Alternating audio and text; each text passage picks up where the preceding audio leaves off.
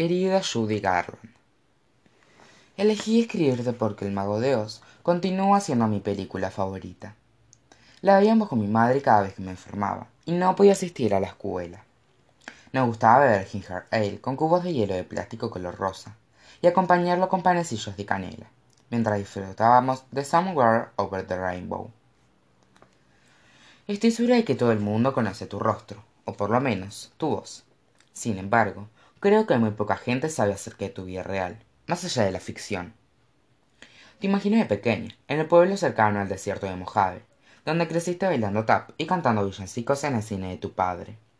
Desde niña, aprendiste que los aplausos reflejaban amor. También te imagino a lo largo de las calurosas noches de verano, en las que la gente solía acudir para disfrutar del aire acondicionado. Tu fuerte presencia sobre el escenario entretenía a la audiencia, de tal manera que olvidaban sus miedos y preocupaciones. Tu inigualable voz era una fuente de alegría, sobre todo para tus padres. Luego, se proyectó una película en blanco y negro, durante la cual te dormías. Cuando finalizaba, tu padre te cargaba en sus brazos hasta su enorme coche. El viaje de regreso a casa era comparable al de un bote navegando en alta mar, pero en este caso sobre la superficie negra del pavimento. No soportaba la tristeza ajena, por eso nunca dejabas de cantar. Lo hacías cuando tus padres discutían y, a su vez, cuando necesitaban sonreír. Utilizabas tu voz como un pegamento capaz de mantener a tu familia unida, pero también cantabas para ti, para evitar perder el control. Mi madre solía cantarnos, sobre todo canciones de cuna. Su voz suave entonaba al Bones for Morning Town, mientras me acariciaba el cabello hasta que me dormía. Los días en que me desvelaba, ella me invitaba a cerrar los ojos e imaginarme dentro de una burbuja que flotaba sobre el mar, a la deriva. Cuando la pompa de jabón se pinchaba, las palabras pronunciadas por mi madre venían en mi rescate formando una nueva. Ahora todo ha cambiado. Al verme navegando en el mar, las burbujas se deshacen rápidamente. Para no hundirme, debo abrir los ojos de inmediato. Mamá no puede salvarme. Está demasiado triste. Ella y papá se separaron justo antes de que Mai comenzara la secundaria. Y dos años más tarde, luego de la muerte de mi hermana, ella decidió mudarse a California. Desde entonces, la casa se llenó de ecos. Solamente vivimos mi padre y yo. A menudo, recuerdo las épocas en las que estábamos todos juntos. Todavía puedo sentir el aroma característico de las comidas de mamá. También puedo vernos a través de la ventana mi hermana y a mí recolectando ingredientes para nuestros hechizos de magia. Actualmente, vivo algunas semanas en la casa de mi tía Amy, en lugar de quedarme en la de mi madre, como solíamos hacer Amy, May y yo luego del divorcio. Es un lugar tranquilo y excesivamente ordenado, libre de fantasmas, pero carente de calidez. Solo muebles y muñecas de origen chino dominan el espacio. A su vez, los jabones de rosas abundan por toda la casa. Supongo que mi tía lo reserva para ocasiones especiales, ya que en el baño usamos jabón de marca Ivory. En este preciso instante, estoy aquí, sentada junto a la ventana a la espera de la primera estrella de la noche. Desearía saber dónde te encuentras. Sé que has muerto, pero creo firmemente que los seres humanos no pueden desaparecer por completo. Afuera está muy oscuro, y estoy convencida de que estás por allí, en algún lugar, en algún lugar. Me gustaría dejarte enterar.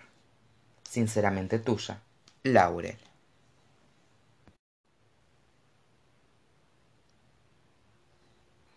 Querida Elizabeth Bishop, quiero compartir contigo dos cosas que ocurrieron hoy en la clase de literatura. Leímos un poema tuyo y hablé frente a mis compañeros por primera vez. Hace dos semanas que comencé la secundaria y, durante las lecciones, me he dedicado a observar las aves que vuelan entre los cables de telefónicos y los álamos del jardín.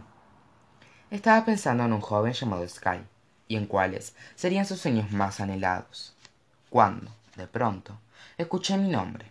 De inmediato, alcé la vista y noté que la profesora Buster me miraba fijamente. Laurel, ¿podrías leer? Los latidos de mi corazón se aceleraron.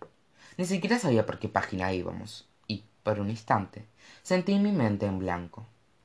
Pero Natalie se acercó y ubicó el poema correcto en mi xerox. comenzaba de esta manera. El arte de perder no es difícil de dominar. Tantas cosas parecen decididas a extraviarse que cuando ocurre la pérdida no es tan terrible.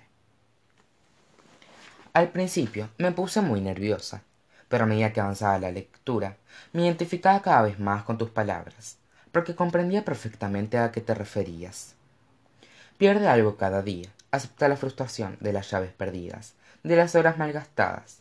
El arte de perder no es difícil de dominar. Practica entonces perder más cosas en menos tiempo. Lugares nombres y destinos a los que deseabas viajar. Nada de esto será tan terrible. Perdí el reloj de mi madre más aún la última o anteúltima de las tres casas que amaba. El arte de perder no es difícil de dominar. Perdí dos hermanos dos hermosas ciudades algunos reinos que poseía dos ríos un continente. Los extraño sí pero no fue tan terrible. Incluso el perderte a ti esa voz risueña ese gesto que amaba no estaré mintiendo. Es evidente que el arte de perder no es difícil de dominar aunque por momentos parezca escríbelo desastroso. Mi voz tembló demasiado como si el poema hubiera generado un terremoto en mi interior. Y cuando terminé de leer un silencio sepulcral sepulcral inundó la sala. Como siempre la profesora buster abrió sus grandes ojos de insecto y nos preguntó qué opinan sobre el poema inmediatamente natalie giró en dirección hacia donde yo estaba no le debía haber gustado que todos los estudiantes estuvieran mirándome razón por la cual levantó su mano y dijo es evidente que elizabeth miente no es nada fácil perder cosas en ese momento mis compañeros se olvidaron de mí y fijaron sus miradas en natalie. Por qué creen que es más difícil renunciar a algunas cosas que a otras continuó la profesora buster. Porque el amor está presente en ellas por supuesto a medida que aumenta el amor que tenemos por una cosa. Más arduo se tornará a perderla. Respondió natalie con seguridad. Minutos después alcé mi mano casi sin darme cuenta. Yo creo que perder algo muy cercano equivale a perder una gran parte de uno mismo.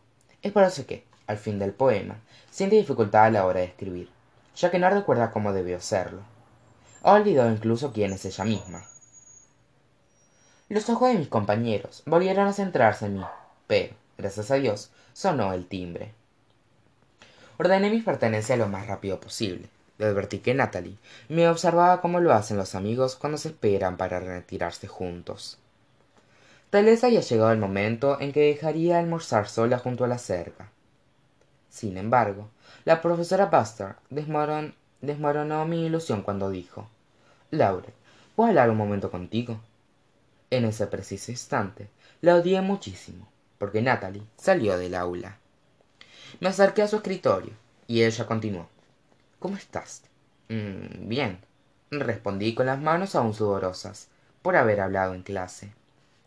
Noté que no has entregado el primer trabajo que les asigné la escritura de la carta recuerdas bajé la mirada hacia el suelo en el que se reflejaba una luz intensa y murmuré. Ah sí lo siento todavía no la he terminado. Está bien esta vez te daré más tiempo pero me gustaría que la entregaras la semana próxima. Asentí laurel si en algún momento necesitas hablar con alguien desconcertada alcé la vista. Antiguamente enseñaba en sandia comentó con cautela. May estaba en mi clase de literatura. Me quedé sin aliento y comencé a sentir un terrible mareo. Confiaba en que en esta escuela nadie sabría acerca de lo ocurrido o por lo menos nadie hablaría del tema.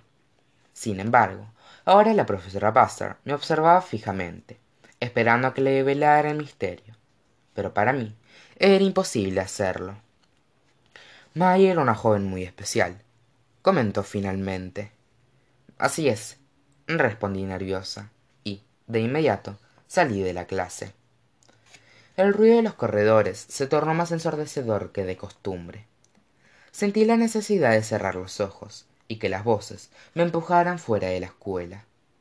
Sinceramente tuya laurel